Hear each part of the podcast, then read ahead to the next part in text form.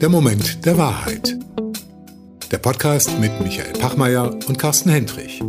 Dieses Mal mit Christina Jeromin, Geschäftsführerin des Green and Sustainable Finance Cluster Germany. Sag mal, Carsten, Sustainable Finance, weißt du, was das ist? Ich kann mir was darunter vorstellen. Also ich habe eine hab ne Meinung dazu, aber ob das die wissenschaftliche Definition äh, genügt, äh, weiß ich nicht. Ja, wir werden ja jetzt gleich mit Christina Jeromin reden und Nachhaltigkeit sind ja so diese drei Aspekte, Ökologie, Ökonomie, Soziales. Bin mal sehr gespannt, wie die Finanzwirtschaft morgen diese drei Elemente unter einen Hut bringen möchte. Ja, vor allen Dingen Finanzen ist ja immer was Abstraktes für mich. Ne? Sustainable hat ja was für mich mit Realwirtschaft irgendwie zu tun. Ne? Da geht es um Produkte, da geht es um Umwelt, da geht es um, um Menschen. Und wie, wie Finance da irgendwie das Ganze beeinflusst, bin ich mal gespannt drauf. Und was vor allem die Finanzwirtschaft für einen Einfluss hat auf die gesellschaftliche und wirtschaftliche Transformation, darauf bin ich mal gespannt, was sie da für eine Antwort hat. Also das wird bestimmt ein spannendes Gespräch mit einem ganz neuen Inhalt, den wir so noch nicht hatten. Let's do it, los geht's. Willkommen zu einem neuen Podcast, der Moment der Wahrheit, heute mit Christina Jeromin. Christina, dein Anliegen, auch politisch, ist nichts Geringeres als der Aufbau eines nachhaltigen Finanzsystems. Die Bekämpfung der Klimakrise und die Realisierung der Nachhaltigkeitsziele der Vereinten Nationen dulden für dich keinen Aufschub. Als gelernte Politikwissenschaftlerin und Philosophin trittst du ein für eine Wirtschaft, die die natürlichen Grenzen unseres Planeten achtet, sowie einheitliche und hohe Sozialstandards garantiert. Nur so sind wir aus deiner Sicht langfristig überlebensfähig. Um das 1,5 Grad Ziel von Paris zu erreichen, um die wirtschaftliche und gesellschaftliche Transformation erfolgreich zu meistern, brauchen wir Geld. Viel Geld. Investitionen sind zu tätigen, Kredite sind zu vergeben. Nur nach welchen Spielregeln geschieht das? Wie sehen nachhaltige Finanzprodukte aus? Und wie beeinflussen sie die nachhaltigen Geschäftsmodelle der Unternehmen von morgen? Diese Fragen beschäftigen dich seit vielen Jahren lange Zeit als Head of Sustainability der Deutschen Börse und seit 2018 als Co-Geschäftsführerin des Green and Sustainable Finance Cluster Germany. Du bist aber auch eine Grenzgängerin zwischen Politik und Wirtschaft. Als Quereinsteigerin hast du innerhalb von vier Wochen die Finanzbranche verlassen, um in die Politik zu wechseln, um Kandidatin der Grünen für die Bundestagswahl 2021 zu werden. Dabei wurdest du sogar von der politischen Initiative Brand New Bundestag unterstützt. Du hast gesagt, dass du dort arbeiten willst, wo du am wirksamsten bist. Wo das heute ist und wo das morgen sein wird, das wollen wir jetzt herausbekommen. Liebe Christina, schön, dass du heute unser Gast bist. Ja, vielen Dank. Ich freue mich auch sehr, mit euch zu sprechen. Christina, nachhaltige Finanzprodukte, da drängt sich als allererstes die Frage auf, was ist denn überhaupt für dich Nachhaltigkeit? Ja, das ist eine sehr gute Frage. Und ich glaube, ehrlich gesagt, ist die Definition von Nachhaltigkeit beziehungsweise die vielleicht verfehlte Definition über die letzten Dekaden ein zentrales Problem von meinem großen Anliegen Sustainable Finance, also einem nachhaltigen Finanzsystem. Irgendwie verknüpfen wir Nachhaltigkeit doch alle mit Bäume umarmen, Socken stricken, Müsli schroten, ähm, Gutmenschen tun. All das sind keine schlechten Dinge. Ähm, nur sie haben irgendwie auf der anderen Seite in unserem Kopf nichts mit Wirtschaft zu tun nichts mit Wettbewerbsfähigkeit, nichts mit Beschäftigungssicherheit. Und deswegen haben wir einen Nachhaltigkeitsbegriff, der tatsächlich von ökonomischer, also wirtschaftlicher Zukunftsfähigkeit getrennt ist. Und im Gegenteil, sie sind nicht, also oder das nochmal unterstreichen, sie sind nicht nur voneinander getrennt, sondern sie werden im zeitgenössischen Diskurs sogar gegeneinander ausgespielt. Das, daher kommen Begriffe wie Ökodiktatur. Was soll uns der Umbau der Wirtschaft denn alles kosten? Was kostet die Bekämpfung der Klimakrise? Können wir uns das leisten? Und das ist ehrlich gesagt ein Holzweg, auf dem wir da sind, weil die Klimakrise oder auch die Nichterreichung der Nachhaltigkeitsziele der Vereinten Nationen, die kostet uns im schlimmsten Fall das Überleben von uns Menschen auf dieser Erde. Also ist jeder Preis, den wir dafür zahlen müssen, ein total okay Preis, weil wir sichern ja letztlich unser Überleben. So, und die Frage ist, auch wirtschaftlich gesehen, was kostet es, wenn wir jetzt nicht handeln? Weil wir haben es schon verschlafen. Wir hätten Ähm, schon seit den 70er Jahren ist die Klimakrise beispielsweise ein relevantes Phänomen, sieht man ja auch immer wieder in den Rückblicken. In der Tagesschau ist bekannt, äh, die Abläufe in der Atmosphäre sind bekannt, die ähm, Auswirkungen auf die planetaren Grenzen, auf unsere menschliche Existenz auf der Erde. Und jetzt, 2021 zur Grenze 22, sprechen wir immer noch darüber, wie müssen wir die Wirtschaft umstellen, und was wird es kosten? Wenn du von Kosten redest und sagst, dass diese Krisen Geld kosten, kann man das beziffern? Kann man das errechnen, was uns der Schaden an Natur durch unsere Wirtschaftsweise, durch unsere Konsumweise kostet? Das ist äußerst schwierig, weil wir keine feststehende, standardisierte Bemessung haben von diesen Preisen. Also bei CO2 ist es noch relativ einfach, sage ich mal. Bei CO2 hat auch am Markt einen Preis pro Tonne. Wenn wir jetzt aber gerade zum Beispiel über Biodiversität sprechen, also das Zusammenspiel von Artenvielfalt, Klimafaktoren, dann fällt es sehr schwer, einem Biotop, einem gesunden Wald beispielsweise ein Preisschild zu geben, weil wir dafür eben keine klaren KPIs, Key Performance Indicator haben, die wir vergleichbar einsetzen können, um diese Preisermittlungen auch transparent stattfinden zu lassen. Das ist etwas, was in den nächsten Jahren passieren muss. Ich bin jetzt die Letzte, die sagt, alles muss einen Preis haben. Aber in dem Moment, in dem wir natürlich ökonomisch darüber nachdenken und eine Quantifizierung im Sinne auch von einer Bilanzierung, wenn es dann letztlich um Unternehmenswerte geht und die Frage, was ist die Auswirkung von unternehmerischer Tätigkeit, da müssen wir uns schon über diese Ebene, über die Quantifizierung und Bilanzierung und de dementsprechend auch Monetarisierung diesen Werten nähern. Aktuell fehlt das noch. Deswegen ist der Diskurs an vielen Stellen extrem diffus. Und es betrifft übrigens nicht nur die ökologische Dimension, sondern es betrifft auch die soziale Dimension. Also jetzt haben wir gerade das Thema Lieferkettengesetz, die Frage von Achtung von Menschenrechten in der Lieferkette. Auch das sind ungemeine Werte, die in unserem monetären Wertsystem aber keinen Preis haben, beziehungsweise die Bemessung fällt uns heute noch schwer. Was kostet der Schutz von Menschenrechten? Was kostet es, wenn Menschenrechte nicht adäquat geschützt worden sind und am Ende Menschen zu Schaden kommen, wie beispielsweise in dem Unfall bei dem näheren äh, Werk in Rana Plaza oder damals auf der Deepwater Horizon von BP. Was sind das für Preise, die da aufgerufen werden, wenn das große Chaos, der größt anzunehmende Unfall dann passiert ist? Und können wir im Vorfeld diese Werte schon integrieren in unser ökonomisches Denken? Warum ist das so wichtig, dass wir alles mit einem Preis versehen? Ist das eine Frage von der Steuerung, dass ich gutes Verhalten anders bewerte als, als schlechtes Verhalten? Naja gut, ich meine, wir haben uns letztlich, das ist eine sehr große philosophische Frage, mhm. warum ist es jetzt der monetäre Wert, der letztlich Unternehmensleistung bestimmt? Wir haben uns, und das halte ich eben für eine Verfehlung beziehungsweise für eine enorme Verkleinerung von Welt, ähm, auf diese klassischen Finanzkennzahlen ähm, im letzten Jahrhundert fokussiert, um einen Unternehmenswert zu bemessen, bemessen und ihn auch zu prognostizieren.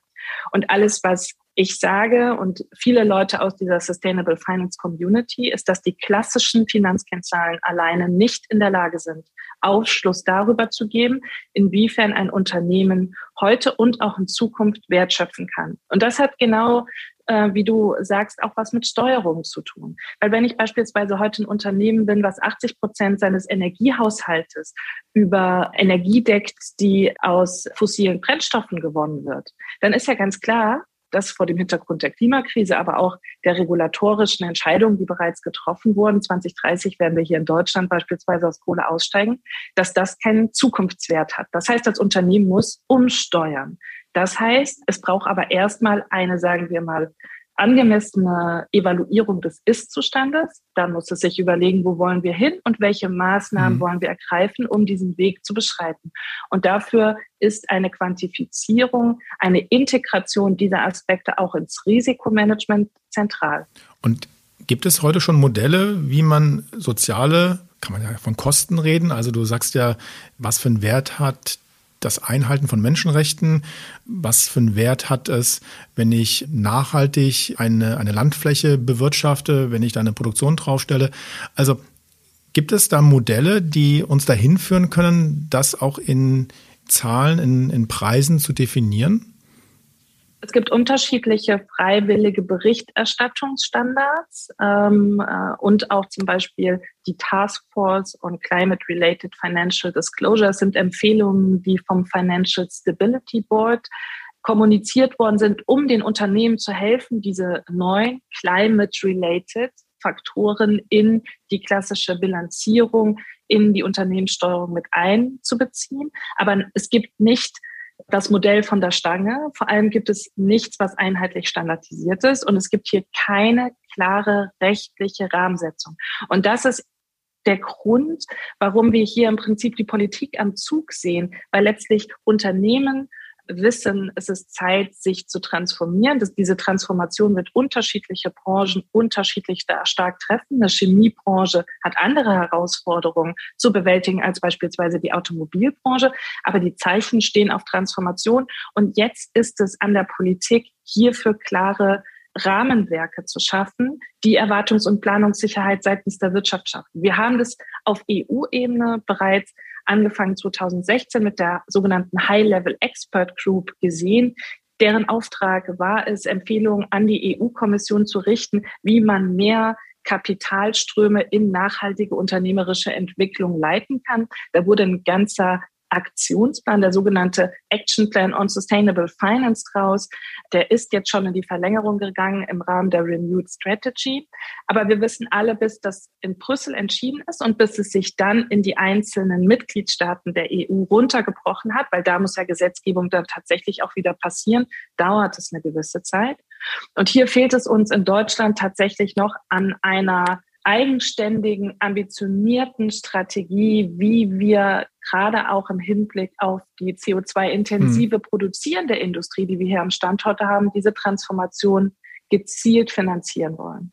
Wir sind ja im Moment der Wahrheit. Der Podcast, der Moment der Wahrheit, fragt ja auch schon danach, wann in deinem Falle hast du verstanden, dass das Wirtschaftssystem nachhaltiger werden muss und wann wir auch anfangen müssen, mit anderen Steuerungs- oder Messzahlen dem Ganzen entgegenzutreten. Gab es da für dich in deiner Vergangenheit einen Punkt, wo du gesagt hast, an der Stelle habe ich begriffen, dass die Art und Weise, wie wir wirtschaften und wie wir auch ähm, Dinge finanzieren, nicht mehr zeitgemäß sind? Ja, also ich glaube, ich bin 82 geboren und sehr ländlich und naturnah aufgewachsen. Das heißt, der Tatbestand, dass wir unser Leben ändern müssen, um unser Überleben langfristig zu sichern auf diesem Planeten, ist sehr immanent auch in meiner Kindheit schon gewesen, auch im Rahmen der ähm, Schule ähm, und dann aber auch der Aktivitäten ähm, der ehrenamtlichen Aktivitäten äh, in, in meiner Jugend war das immer sehr präsent. Aber ich habe ja dann im Rahmen meines Studiums oder parallel zu meinem Studium angefangen, bei der Deutschen Börse zu arbeiten, zunächst als Werkstudentin im Kommunikationsbereich und bin ja dann von dort ausgewechselt in diesen sogenannten Corporate Responsibility Bereich. Das war im Prinzip das erste Team, was mich mit der Frage unternehmerische Verantwortung ähm, beschäftigt hat.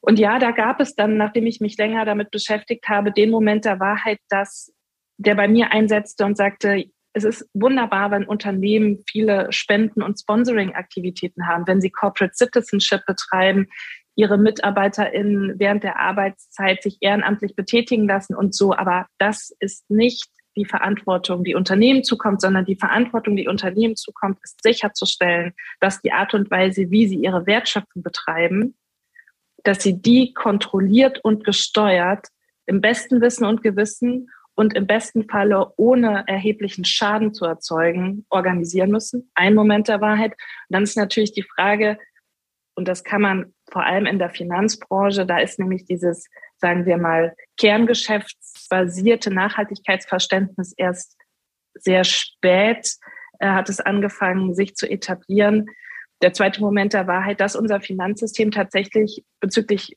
Nachhaltigkeitskriterien überhaupt nicht zukunftsfit aufgestellt ist, sondern dass da enorme Leerstellen sind. Dass wir zwar auf der einen Seite eine Notwendigkeit haben der Transformationsfinanzierung, die Instrumente, die unser Finanzsystem aber aktuell auf den Tisch legt, hier überhaupt nicht mehr ausreichend sind, beziehungsweise diesen Bedarf überhaupt nicht konkret und gezielt adressieren. Und dann der dritte Moment der Wahrheit ist, das ist gar nicht so schlimm. Das muss nämlich nicht so bleiben. Weil letztlich ist es ja so, dass diese, diese alte Geschichte, der Markt regelt das und das Finanzsystem ist ein geschlossenes System, was offensichtlich für viele einfach so vom Himmel gefallen zu sein scheint und wir müssen es jetzt einfach nur machen lassen.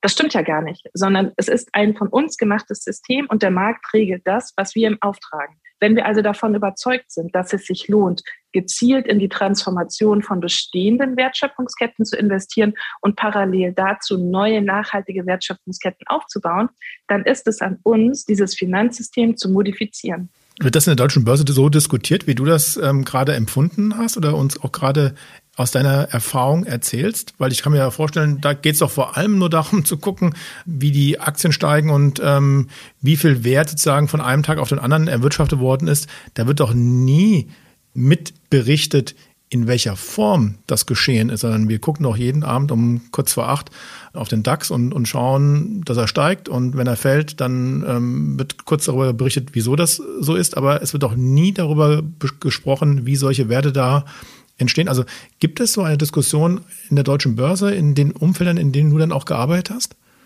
Ja, auf jeden Fall. Wobei ich einfach zu den Personen gehört habe, die das in den letzten Jahren intensiv angestoßen haben. Weil wenn man auf der einen Seite sagt, unser öffentlich-rechtlicher Auftrag, und das ist der Auftrag einer Börse, nämlich Infrastruktur bereitzustellen für ja, internationale Kapitalmarktinfrastruktur, die transparent fair, integer und stabil sein soll, dann ist natürlich relevant zu verstehen, inwiefern sich Unternehmenswerte definieren und bewegen. Genau wie du gesagt hast, man sieht, eine Aktie steht, äh, sinkt und fällt. Aber die Frage, warum sinkt und fällt sie, ist eine sehr relevante. Mhm. Und hier kann man keine Grenze mehr ziehen zwischen beziehungsweise das Steigen und Fallen von Aktien hat heutzutage häufig sehr viel mit dem Klimawandel zu tun.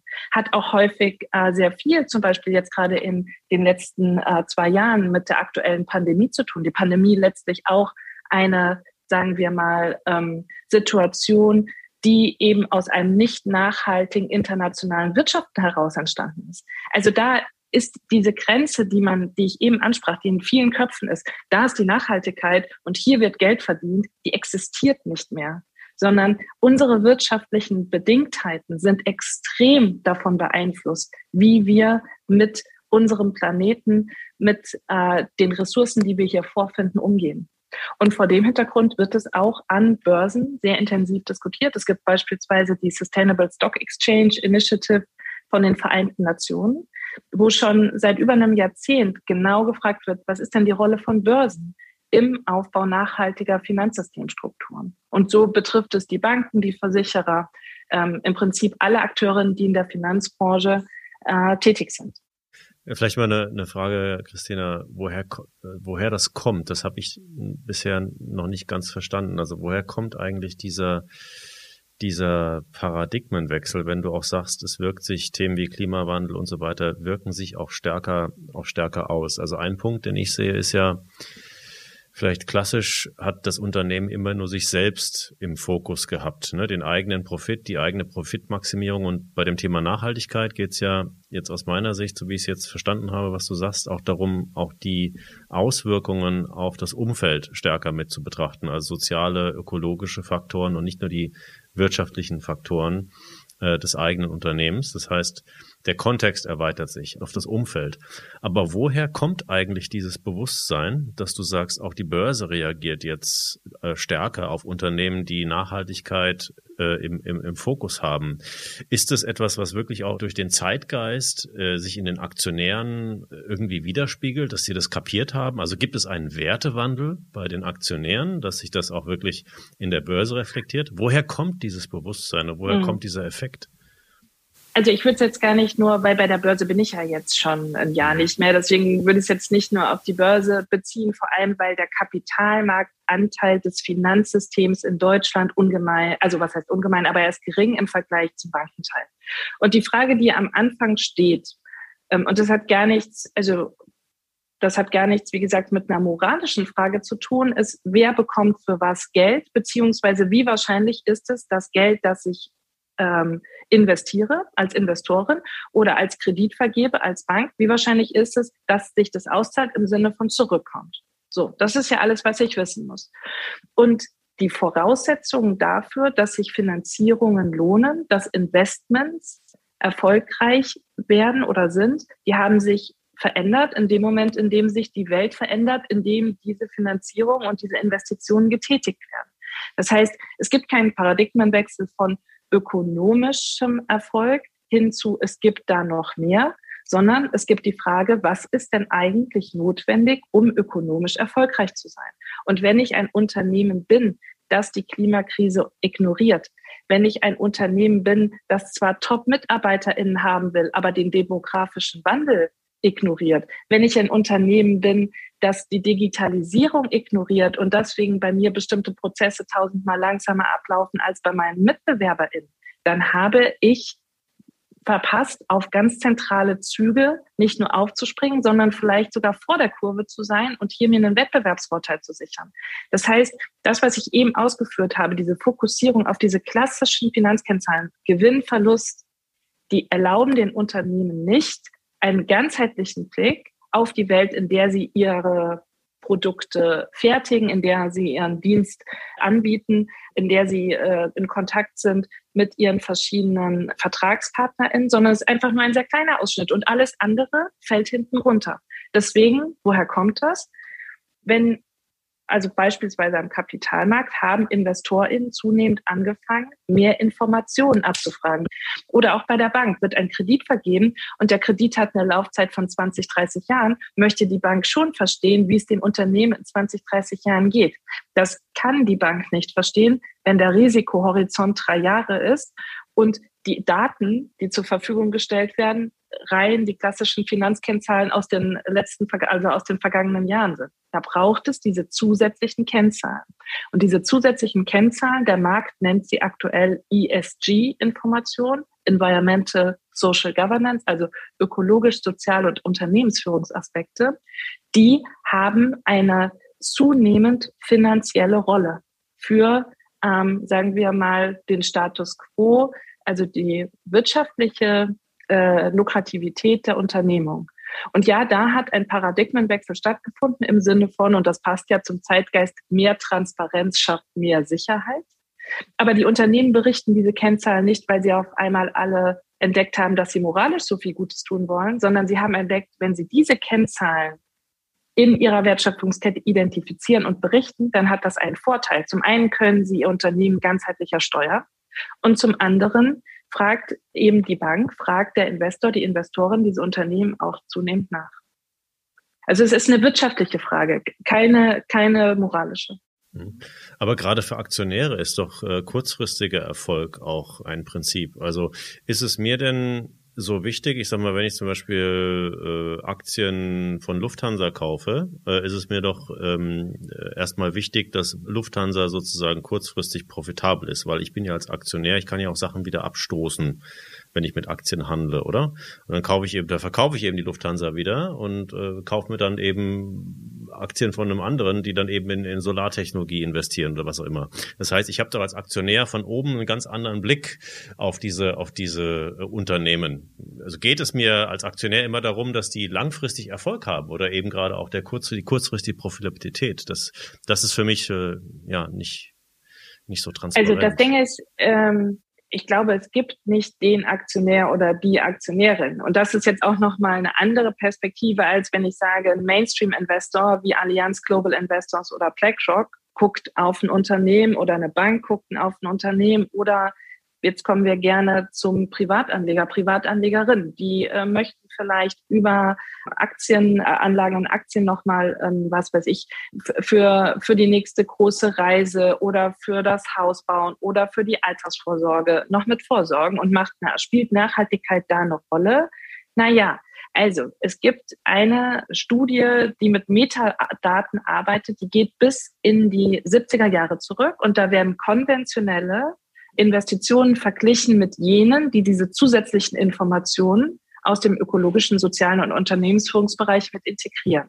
Und die werden beide gegeneinander gestellt und man schaut, wie sieht es denn aus in Sachen dem klassischen Zweiklang Risiko und Rendite, weil darauf kommt es ja immer an, wenn man in Aktien investiert. So, dann sieht man, wenn man das nebeneinander legt, auf der Renditeseite, also das, was abfällt von dem Investment, da ist es ein neutraler bis leicht positiver Effekt wenn man diese zusätzlichen Informationen mit einbezieht. Es ist kein Nachteil. Das ist ja häufig so ein Märchen, was sich im Markt hält. Wer nachhaltig investiert, verdient weniger Geld weil das wirft nicht so viel ab. Das ist Quatsch. Wie gesagt, neutral bis leicht positiv. Aber auf der Risikoseite sehen wir, je mehr Informationen einbezogen werden, und das ist ja logisch, desto sicherer das Investment. Das heißt, auf der Risikoseite haben wir einen stark positiven Aspekt. Je umfassender wir uns informieren, desto wahrscheinlicher ist es, dass die Investition ein Erfolg wird. Und da kann ich dir natürlich insofern nicht widersprechen, dass es andere Investmentstrategien gibt, die mit einem enorm hohen Risiko sehr kurzfristig sehr viel Geld verdienen wollen.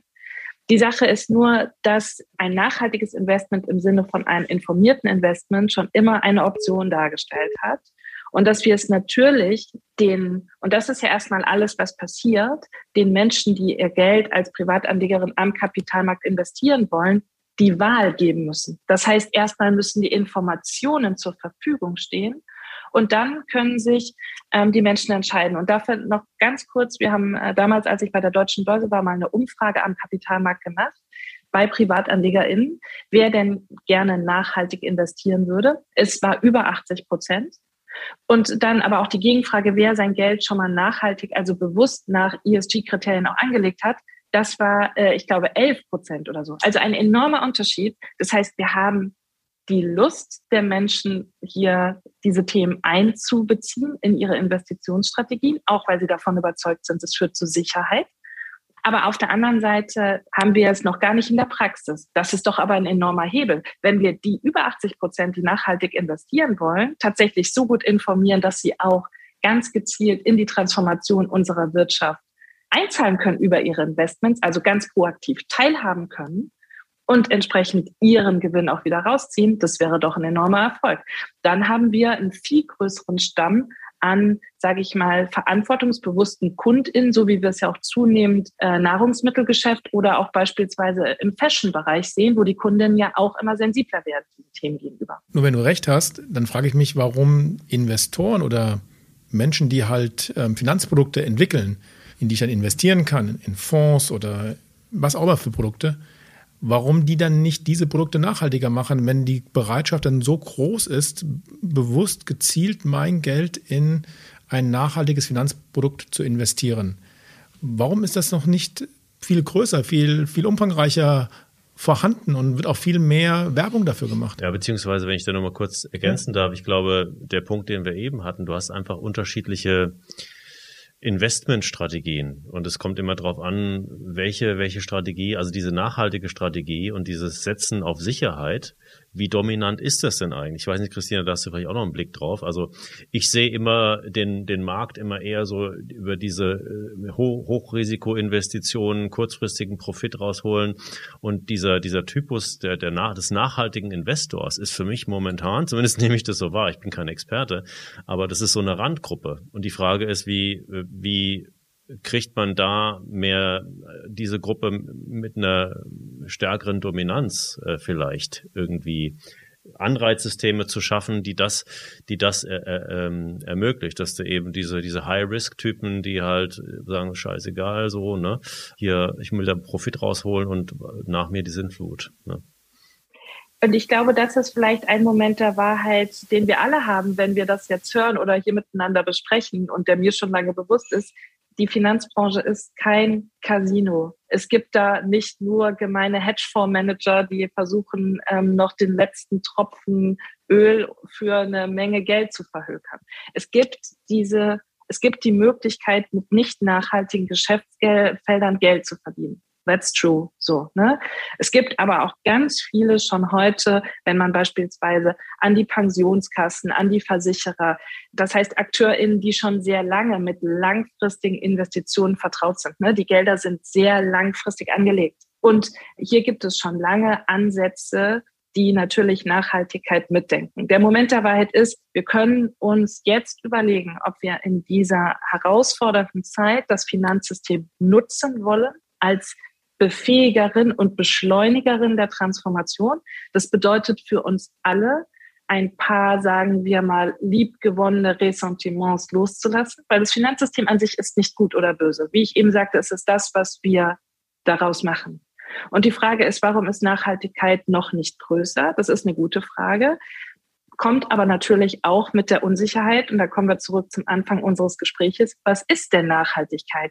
Das heißt, wenn ich als Finanzunternehmen ein nachhaltiges Finanzprodukt anbiete, dann gibt es zum aktuellen Zeitpunkt keinen klaren gesetzlichen Rahmen, wie ein solches Produkt gestrickt ist. Es gibt dementsprechend auch keine Verlässlichkeit für die VerbraucherInnen, ob dieses Produkt tatsächlich nachhaltig ist. Und abgesehen von den Standards fehlen, und das sagte ich eben ja schon mal, auch ganz viele entscheidende Informationen, weil letztlich die Finanzbranche verpackt Informationen, die sie aus der Realwirtschaft bekommt. Also eine Art Greenwashing machen die. Die sagen, die Sachen sind nachhaltig, aber sie sind es gar nicht, weil bestimmte in bestimmten Bereichen, im sozialen, im ökologischen, bestimmte Dinge gar nicht in Wert gemessen werden können. Ja, also das Ding ist ja mal, und da sind wir wieder bei dem, was ich eben sagte, wir können gerne die Finanzbranche verteufeln. Ich glaube aber nicht daran, dass bewusst Greenwashing betrieben wird, sondern es gibt ja ganz viele AkteurInnen aus der Finanzbranche, die zur Politik laufen und sagen, bitte, bitte macht Standards, damit wir besser verstehen, was wir hier einzupreisen haben. Weiß ich deshalb, weil ich eine von diesen Personen war über sehr viele Jahre. So. Und natürlich die Gefahr des Greenwashings besteht in dem Moment, in dem die Datenlage fragmentiert ist, in dem Moment, in dem es zweitens keine klaren, verlässlichen Standards gibt, aber trotzdem kommen zunehmend Nachhaltigkeitsprodukte auf den Markt, weil das ist tatsächlich auch das, was äh, marktseitig gefordert wird, passiert es. Und da gab es ja mehrere prominente Fälle jetzt dass diese Produkte leider doch nicht so grün sind, wie sie gelabelt waren. Und das ist für mich eine enorme Gefahr für mein Thema Sustainable Finance, weil in dem Moment, in dem es verbrannt wird, das heißt, die Leute schon bevor das Potenzial dieses Themas überhaupt vollumfänglich entwickelt wurde, schon abwinken und sagen, ach, das ist doch eh alles wieder nur so ein Greenwashing-Quatsch von der Finanzbranche, haben wir enorm viel verloren. Deswegen brauchen wir jetzt Standards und wir brauchen jetzt klare Regeln für das, was als nachhaltig im Sinne von zukunftsfähig gelten kann. Wir haben als Wirtschaftssystem, als Gesellschaft eine Transformation vor uns. Ne? Wir sind heute nicht nachhaltig. So kann man per se sagen. Wir sind heute, wenn man es konkret machen möchte, nicht auf dem 1,5 Grad Pfad von Paris. Da müssen wir aber hin, wenn wir unsere Wirtschaft überhaupt erhalten wollen. Das heißt, wenn es irgendeine Art von tatsächlich mittel- bis langfristiger guter Zukunft geben soll. So, das heißt, was machen wir mit allen Unternehmen, die heute noch nicht 1,5 Grad äh, auf dem 1,5 Grad Pfad sind? Ne? Große Unternehmen wie ThyssenKrupp, aber auch ganz kleine mittelständische ähm, Unternehmen. Machen wir die alle zu? Unmöglich, weil die erbringen alle Dienstleistungen, die zentral sind für unseren Wohlstand und unsere Wertschöpfung.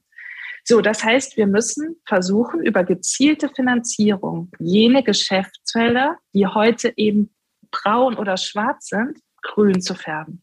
Und das funktioniert, indem ich als Bank sage, so, in der Kreditvergabe, liebes Unternehmen XY, du bekommst dieses Geld für den Umbau deiner Anlagen. Lass uns bitte folgende Regeln hier einziehen und die werden wir auch jährlich miteinander überprüfen, um zu gucken, ob du auf dem äh, auf dem Reduktionspfad bist und auf dem 1,5 Grad Pfad. So ist es auch seitens der InvestorInnen. Und so ist es letztlich auch, also im Investmentprozess. Und so ist es letztlich auch dann für Finanzprodukte für die Privatkunden. Die sollten Transformation abbilden. Das heißt, jeder soll zum also jetzigen Zeitpunkt, wo er investiert ist, überhaupt erstmal wissen, in was er investiert ist. Und vielleicht sind es auch Unternehmen, die sind, wie gesagt, heute noch auf einem 4,5 Grad Pfad haben aber eine Strategie offengelegt, wie sie das in den nächsten fünf Jahren ändern wollen. Und dementsprechend sind diese Finanzprodukte äh, gestrickt, dass man Abfrage von Daten macht, jährlich immer wieder checkt, sind die Unternehmen auf ihrem Transformationspfad, beispielsweise bei einem Indexprodukt, kann man sagen, wenn sie die selbstgesetzten Ziele zwei bis drei Jahre hintereinander reißen, dann würden sie aus dem Produkt rausfliegen. Würde natürlich einen Druck auf das Unternehmen geben, weil die wollen entsprechend ja finanziert werden, um in dem Produkt zu bleiben. Also Transformationsfinanzierung, was ganz zentral ist. Dann gibt es, und das müssen wir aufbauen, wir müssen besser verstehen, wie wir von A nach B kommen. Und wir müssen, um diesen Weg von A nach B gezielt zu gestalten, gezielt finanzieren. Das heißt, wir brauchen Daten, wir brauchen Messmöglichkeiten und dann brauchen wir am Ende natürlich auch die Möglichkeit für Restriktionen, wenn dieser Transformationspfad nicht gelingt. Es gibt eine andere Strategie, die nennt sich Best in Class. Es gibt unterschiedliche Rating- und Ranking-Agenturen, die heute schon Unternehmen danach scannen, wie nachhaltig sie sind immer noch mal im, im Hinterkopf behalten, es gibt keine rechtlichen Standards, was nachhaltig ist. Das heißt, ein Nachhaltigkeitsrating von, dem, von der Ratingagentur AB fällt unter Umständen ganz anders aus als ein Nachhaltigkeitsrating von der Ratingagentur CD. Da muss man sich dann als Privatanlegerin im äh, tatsächlichen Beratungsgespräch mit der Bank sehr genau informieren. So, das, da ist heute einfach noch ein ziemlicher Dschungel. Aber kann das, kann das der ähm, Verbraucher, ähm, die Verbraucherin sich wirklich umfangreich informieren oder ist das nicht auch bewusst so kompliziert ähm, oder sind wir nicht gut ausgebildet im, im Umgang mit solchen Finanzprodukten? Ähm, ich stelle mir das immer sehr schwer vor, wenn man dann ähm, zur Bank geht und ähm, dann nicht gut informiert wird, ähm, die ganzen Papiere lesen muss, das herauszufinden, worauf man achten muss, wenn man bewusst nachhaltig investieren möchte, sein Geld in ein nachhaltiges Investment geben möchte. Kann man das nicht irgendwie einfacher machen? Ich glaube, wir alle haben eine Verantwortung dafür, wie wir mit unserem Geld umgehen.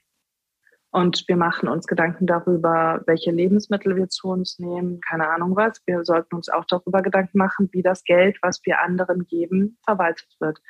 Ist sowas immer einfach und ist einfach ein wirkliches Qualitätskriterium für die herausfordernde Zeit, in der wir gerade sind, weiß ich nicht. Es ist nun mal komplex.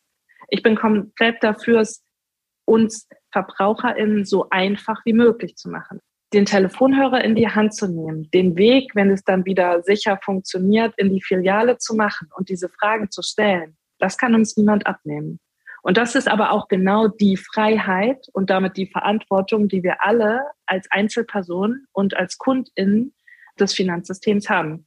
Da muss ich sagen, sorry, das kann einem niemand abnehmen, weil für unser Geld sind wir jeweils selbst verantwortlich. Aber man kann, und das ist wichtig, also man kann aber dieses Beratungsgespräch so informativ wie möglich gestalten. Und das bedeutet, wie gesagt, die Informationen müssen vorliegen.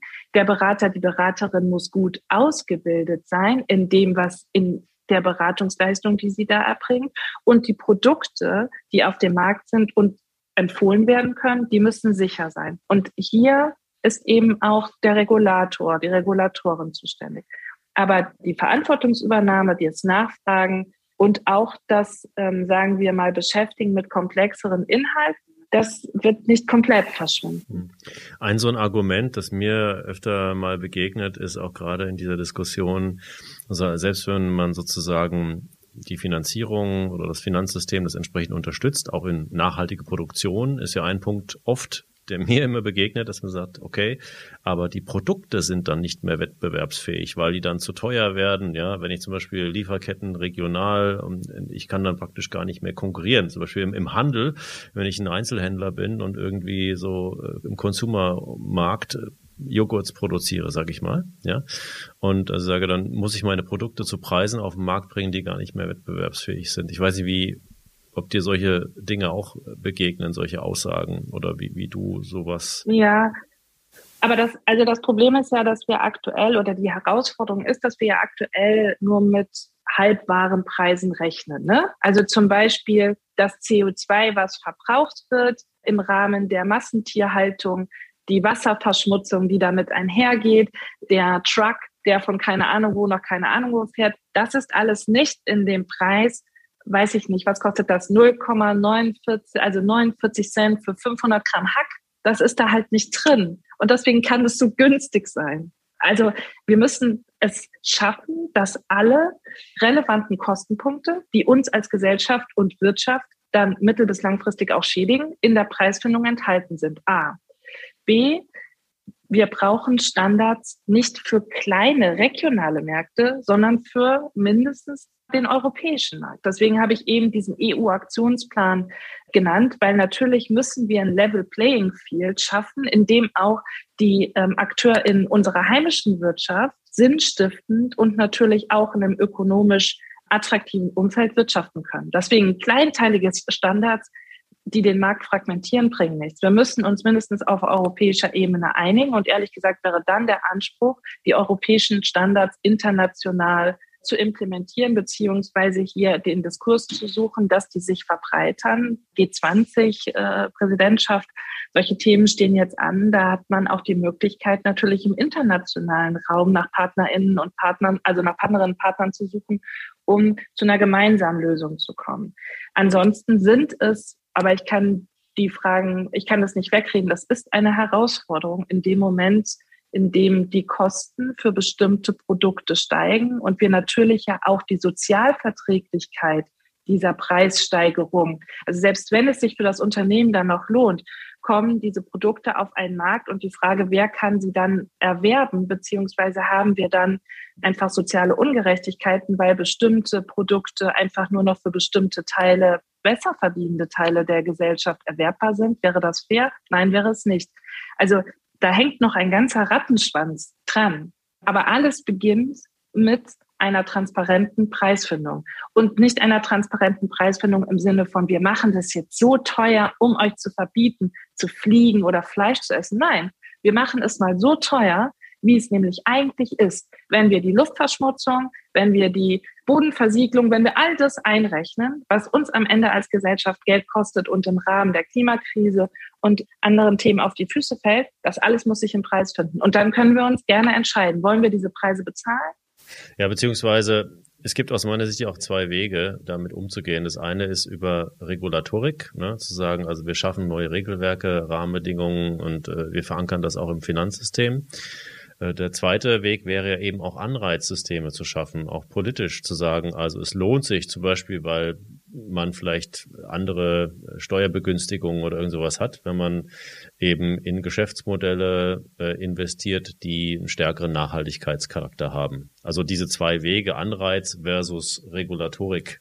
Ne? Also Anreiz wäre für mich ein, ein Instrument von Regulierung. Ich meine, also Regulierung kann fördern, oder verbieten. Aber also ich bin 100 Prozent bei dir. Die Förderlandschaft beispielsweise auch in Europa, wenn man sich anschaut, die Subventionszahlungen für bestimmte Branchen sind äh, weit davon entfernt, Nachhaltiges im Sinne genau. von zukunftsfähiges Wirtschaften zu fördern. Da kann ich dir das, nur recht Genau, und das, ja, das ist der ja. Punkt, dass ich sage, okay, wenn ich jetzt eben hier meinen Joghurt produziere, aber wenn ich das auf nachhaltige Weise mache, werde ich so subventioniert oder so gefördert, dass ich das trotzdem zu einem marktfähigen Preis am Ende das Produkt wieder, ne, weil es im Vergleich die anderen vielleicht jetzt, äh, die nicht nachhaltig produzieren, einfach höher besteuert werden, ja.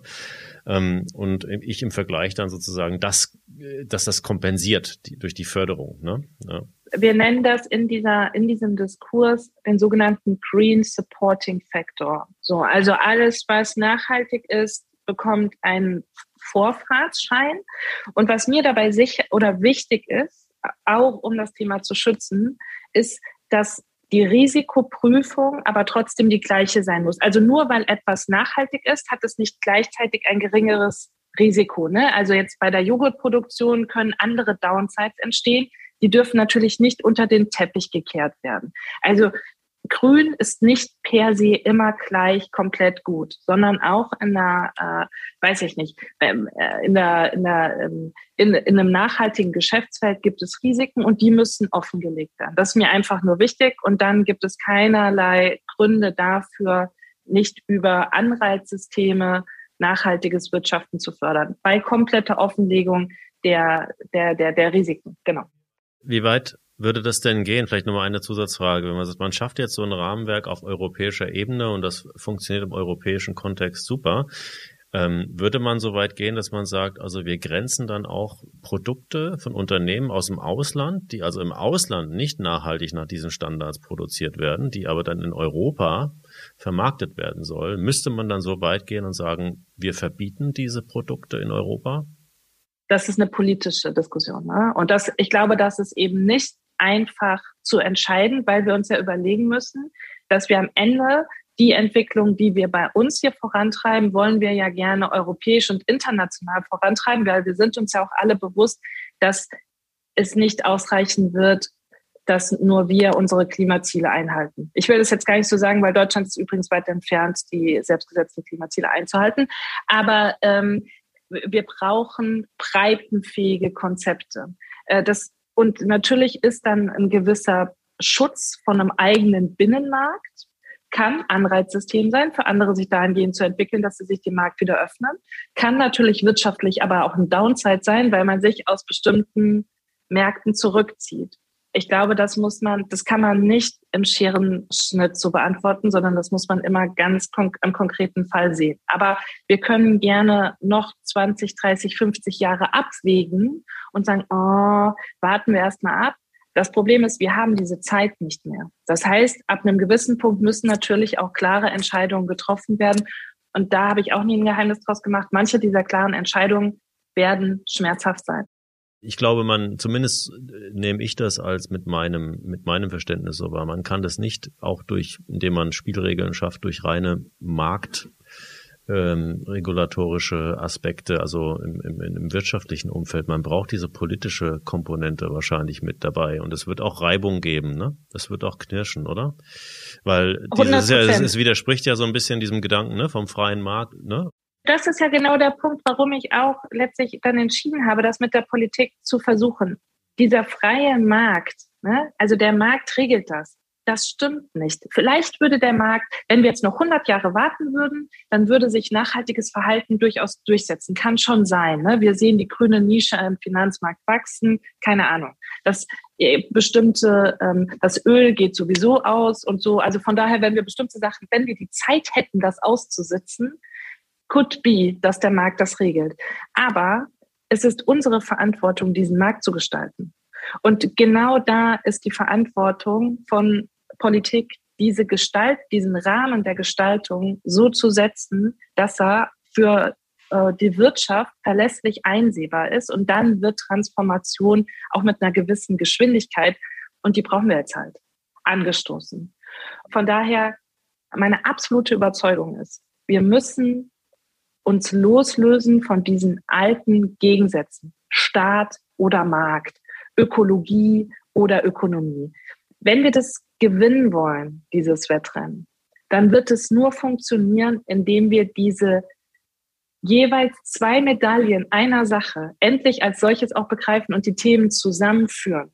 So. Ne? Und wenn wir Expertise aus Wirtschaft und Politik Zivilgesellschaft und Wissenschaft gleichbedeutend an Lösungsansätzen arbeiten lassen. Und letzter Punkt zu dem, was du eben gesagt hast, wenn wir uns mal ehrlich machen, indem wir auch ganz klar den Menschen sagen, das wird nicht nur ein Spaziergang, sondern es wird in dieser Transformation Entwicklungsschritte geben, die ähm, herausfordernd sein werden und die nicht nur Spaß machen werden.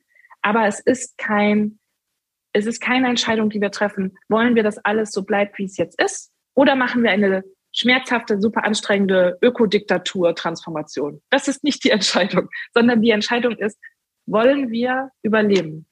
Und wollen wir gut leben? Und dann ist es jetzt notwendig, nach vorne zu gehen und die Dinge, die jetzt ein bisschen wehtun würden, die Preise, die jetzt ähm, steigen würden.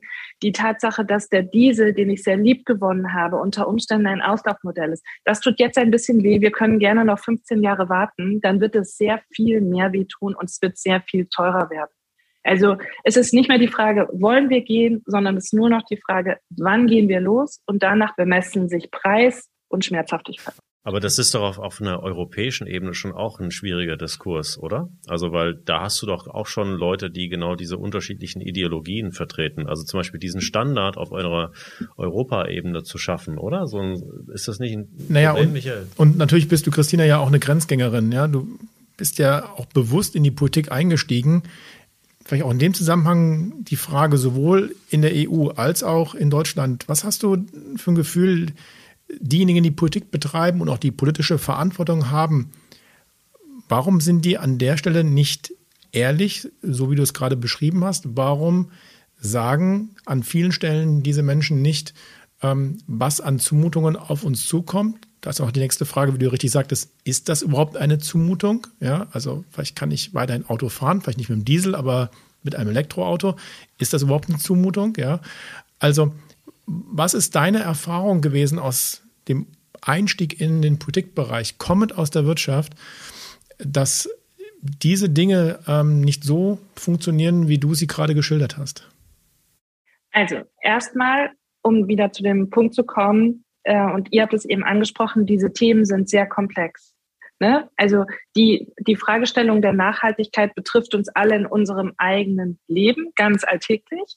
Aber genau, die Verhandlungen auf ähm, europäischer Ebene für notwendige Standards, da sage ich mal, nimmt die Komplexität enorm zu. Und das ist eine Aufgabe von Politik, das den Bürgerinnen und Bürgern zu erklären. Und das ist eine sehr wichtige und anspruchsvolle Aufgabe. Und ich glaube, hier müssen wir noch besser werden. Aber übrigens auch beide Seiten können hier besser werden, weil es gibt immer eine Informationsbring- und Hohlschuld. Und wir müssen es schaffen, als Gesellschaft einen offenen Dialog darüber zu führen, wie wollen wir zukünftig leben, ohne dass wir in dieser Verbotskulturdebatte stecken bleiben. Und da würde ich jetzt erstmal sagen, wir haben ja jetzt eine neue Bundesregierung und ähm, das ist mit einer Ampel auch ein ganz neues Konzept. Ähm, und es gibt eine grüne Beteiligung mit einer starken Aussprache für diese Nachhaltigkeitsthemen. Deswegen lasst uns mal schauen, wie sich das anlässt.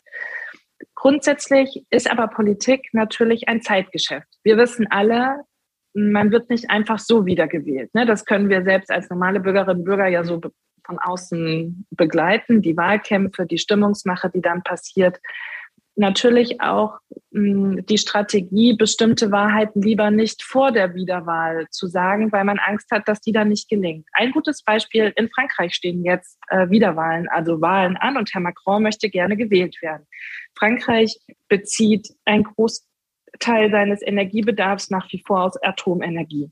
Wir sind aber gerade dabei, uns europäisch darauf zu einigen, ob ähm, also was nachhaltiges Unternehmer, Unternehmenspraxis ist und wollen dafür ein Set an Unternehmensaktivitäten, die als Nachhaltigkeit gelten, als sogenannte Taxonomie nachhaltigkeitskonform auszeichnen.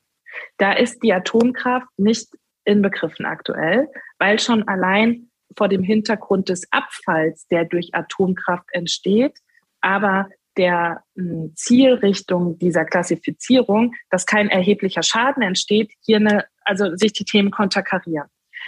Dennoch setzt sich, und das ist auch natürlich meines Erachtens nach ein Wahlkampfgebaren, Herr Macron enorm dafür ein, dass die Atomkraft Teil dieser nachhaltigen Klassifizierung wird. Obwohl diese Klassifizierung nichts verbietet, man kann danach trotzdem noch in Atomkraft investieren. Es ist einfach nur ein, Instrument zur Transparenz, das ist nachhaltig und das ist nicht nachhaltig. Und hier haben wir gerade eine Pattsituation auf europäischer Ebene. Und jetzt würde ich mal behaupten, dass hier diese politische Dimension der Wiederwahl und die Abhängigkeit der französischen Wirtschaft von Energie, die aus Atomkraft kommt, natürlich sehr dafür verantwortlich ist, dass Herr Macron hier nicht einlenkt bei dieser Frage, wie stricken wir diese Klassifizierung. Und das sind die Themen, also jetzt möchte ich ja nicht sagen, wir sollten diese Wahlperioden abschaffen, weil die schaffen natürlich ja auch die Möglichkeit der Mitbestimmung von uns Wählerinnen und Wählern. Ne? Und ich meine, wir wollen auch keine Wahlperioden, die irgendwie zehn oder zwanzig Jahre dauern, weil dann wäre die Möglichkeit, Einfluss zu nehmen darüber, dass wir unsere Stimme abgeben, auch sehr gering. Aber wir haben den Interessenskonflikt, dass wir hier im Rahmen dieser Transformation gesellschaftlich und wirtschaftlich Themen planen, die über die nächsten Jahrzehnte gehen werden und tatsächlich auch mit Einschnitten in unserer, also Einschnitte im Sinne von Neudefinitionen von dem, wie wir leben wollen, einhergehen, konterkariert sich mit den vier, fünfjährigen Legislaturperioden und der Notwendigkeit, dass wir hier eine politische Konstanz brauchen, um diese Themen anzugehen.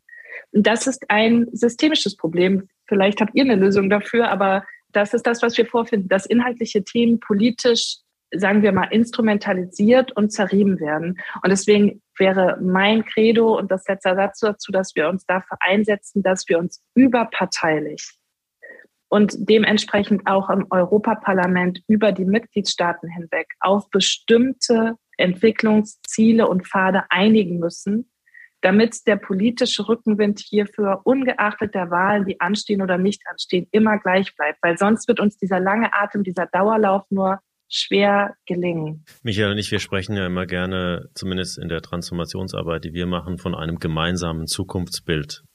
Und ich, ich würde sagen, sowas bräuchte man. Ne? Es ist die, die Frage ist, wie man der Weg zu diesem Zukunftsbild, der kann ja parteipolitisch dann nach Wahlperioden oder nach Legislaturperioden vielleicht unterschiedlich ausgelegt werden, aber man braucht dieses langfristige gemeinsame Bild, wie das, wie das aussehen soll und vielleicht auch mit Zwischenetappen, mit zeitlichen Zwischenetappen, die man erreichen möchte. Was natürlich auch positiv dargestellt werden kann, weil ich stelle mir schon vor, dass ein Leben, wo ich sozial faire Löhne bezahle, wo ich keine Situation habe, wo Menschen in Produktionsstätten unter menschenunwürdigen Gesichtspunkten ihre Arbeit verrichten müssen. Ähm, eine Produktentwicklung, die auch die ökologische Biosphäre berücksichtigt und schützt, dass das doch auch ein Leben ist, was viel besser und viel schöner und viel gesünder ist, als wir das, was wir teilweise heute so erleben. Also ich frage mich halt auch, können wir nicht auch aus diesem Bild diesem Zukunftsbild einer nachhaltigen ähm, Gesellschaft, einer nachhaltigen Wirtschaft nicht auch was Positives abgewinnen, um mal zu erklären, was wir davon haben, wenn wir saubere Luft haben zum Atmen, wenn wir weniger Verkehr in den Städten haben und damit auch weniger Lärm haben, wenn wir Menschen nicht mehr auf der Straße liegen haben, weil sie ähm, ja, sich mit ihren ganzen Jobs kein Dach mehr über dem Kopf leisten können und von Sozialhilfe abhängig sind, sondern dass wir Armut beseitigen. Das sind doch alles Dinge, wo auch jeder und jeder sagen würde, das ist eine Gesellschaft, ähm, wie ich sie mir vorstelle. Warum können wir nicht solche positiven Bilder zeichnen von einer nachhaltigen Wirtschaft und Gesellschaft? Naja, also ich glaube nicht, dass es solche Bilder gar nicht gibt. Und ich würde auch sagen, es gibt eigentlich die Zielgröße. Ne? Die Frage ist nur, haben wir diese Zielgrößen runtergebrochen? Ich würde sagen, das Klimaabkommen von Paris, die 1,5 Grad und die 17 Nachhaltigkeitsziele der Vereinten Nationen, das ist die so weit politisch vereinbarte Ziellinie. Jetzt ist es nur so, diese Ziele sind irgendwo Wolkenkuckucksheim und das tägliche Leben der Menschen findet aber einfach in ihren ganz konkreten Bezügen und wir kennen es alle in unserem persönlichen kleinen Kleinstadt.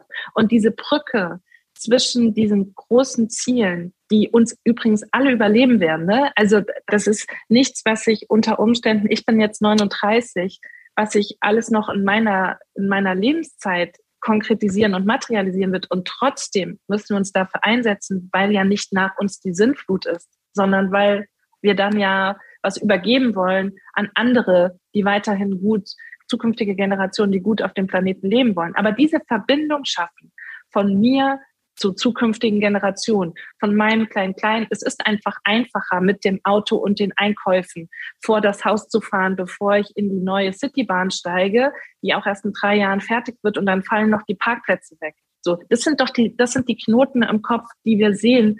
Und ich glaube, ja, wir brauchen positive Zielbilder und darüber muss man einfach sprechen, sprechen, sprechen, miteinander sprechen und da muss auch jede Meinung erstmal zählen. Wir können es uns nicht erlauben, Leute von vornherein auszuschließen, indem wir sagen, ihr seid die ewig Gestrigen, sondern wir brauchen hier einen offenen Dialog. Aber wir brauchen neben dem von stellt euch vor, was alles Positives sein kann, brauchen wir auch eine Bereitschaft und Mut, liebgewonnenes loszulassen. Und äh, kann sein, dass die, das, was dem liebgewonnenen Volk noch viel bequemer ist, vielleicht so. Ne? Wir, wir neigen dazu immer zu denken, alles, was neu ist, mh, hm, da ist unter Umständen ein versteckter Haken dran, ist zu teuer, wird irgendwie unpraktisch, wie auch immer. Äh, let's try so. Ne? Und wir sollten viel mehr diese, diesen Spirit etablieren, weil ich glaube, das wird uns eh noch, also das wird uns sehr viel Kraft und Energie abverlangen, diese Transformation. Aber das kann auch Spaß machen, weil wir können dabei auch was vollkommen Neues generieren. Und auch Dinge, die unter Umständen aktuell verloren sind, wie bestimmte Vielfaltsmerkmale in der Natur und so, die können wir wiederherstellen. Und das an sich sind Werte, die können wir auch gemeinsam als Gesellschaft für uns dann verbuchen und auch feiern. Aber wir müssen uns gemeinsam darauf verständigen, dass wir uns auf den Weg machen wollen. Und wir müssen, ähm, glaube ich, persönlich dafür, und das ist was, das kann ja auch jeder, jede selbst überlegen. Da braucht es natürlich auch, manche Sachen nimmt man mit und andere lässt man zurück. So, das ist so. Siehst du das einfacher im Maßstab deutsche Gesellschaft, so eine Diskussion zu führen? Ist es schon schwieriger, das auf europäischer Ebene zu führen? Und ist es noch schwieriger, auch wenn man anschaut, wie andere Länder, andere Kulturen, andere politische Systeme, andere Wirtschaftssysteme, das auf einer globalen Ebene zu führen? Mm, nein, ich finde sowohl international und europäisch, aber vielleicht ist das auch einfach mein Selbstverständnis, dass ich dieses diese europäische Dimension von unserem, All von unserem Alltag mittlerweile so normalisiert, aber man schätzt sie auch so sehr. Und der Hebel ist einfach ein sehr viel größerer. Also natürlich ist es wichtig, und da gibt es ja diesen Spruch, ne, think global, act local. Also ich glaube, man muss nicht den, den lokalen Diskurs, der ist nicht weniger wichtig als der internationale oder der europäische. Alle beide müssen geführt werden oder alle drei, aber sie müssen miteinander verknüpfbar sein. Was einfacher ist, ich glaube, das kommt auf das Thema an. Es gibt Themen, da könnte ich mich mit meiner direkten Nachbarschaft wahrscheinlich bis aufs Blut streiten und wir kämen nicht zu einer Lösung und es wäre in einem größeren Kontext einfacher. Bei anderen Themen ja, ist die internationale Ebene herausfordernder. Aber ich glaube, man darf also keine Scheu vor großen, großen Diskursen. Ähm, Europa kann auch ein enormer Pool des Zusammenhalts und der gemeinsamen Stärke sein. Also nur weil ich das jetzt eben mit der Atomkraft rausgegriffen habe, ich meine, sicher gibt es da Unterschiede. Die Möglichkeiten zu gestalten und mit dem, was man aber gestaltet, auch wirklich richtig viel zu erreichen im Sinne zum Beispiel von einer Veränderung in der Klimapolitik, von der Reduktion der Treibhausgase. Je größer man denkt, desto größer natürlich die Wirkung. Also alle Ebenen bespielen und einfach aufpassen, dass die Ebenen füreinander offen und anschlussfähig bleiben. Weil wir brauchen jetzt zum Beispiel keine äh, nationale Lösung, die am Ende mit dem, was die anderen in Europa machen, überhaupt nicht zusammengeht. Dann haben wir nichts gewonnen. Also das wird uns auch nicht zu Gewinnern der Transformation machen. Im Gegenteil. Ein Problem ist ja auch, äh, du hast das eben so implizit ein bisschen angesprochen, dass natürlich die Menschen alle das Bedürfnis nach Sicherheit haben. Und gerade in dieser Phase, wo man neue Dinge macht, neue Dinge gestaltet, natürlich auch durch diese ganze Diskussion auch ein Gefühl der Unsicherheit ähm, ausgelöst wird. Wie könnte man denn mehr, mehr Sicherheit geben? Also wenn wir mit Unternehmen arbeiten, wir geben Sicherheit immer durch Experimente. Also wir probieren Dinge aus. Wir sagen, manche Dinge kann man sehr einfach machen, in ein, zwei Tagen. Wir probieren eine neue Methode aus, eine neue, wie wir zusammenarbeiten, wie wir miteinander umgehen.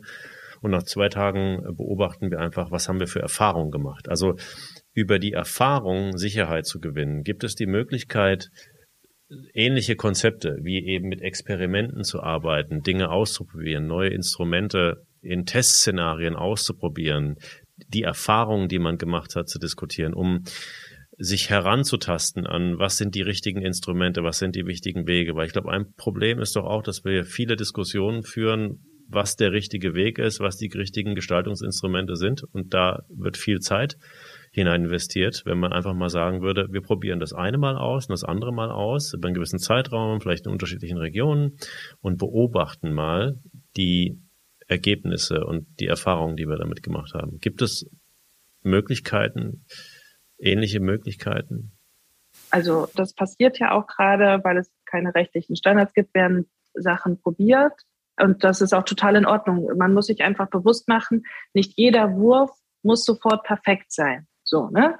Und das kann man auch auf rechtlicher Ebene ausprobieren. In Frankreich beispielsweise 2015 wurde da schon der Artikel 173 verabschiedet, der verpflichtet InvestorInnen dazu, die Klimarisiken ihrer Investmentportfolien offenzulegen. Die waren am Anfang überhaupt nicht amüsiert darüber, weil sie gesagt haben, wir haben überhaupt nicht die Informationen aus der Realwirtschaft. Wie sollen wir das denn jetzt machen?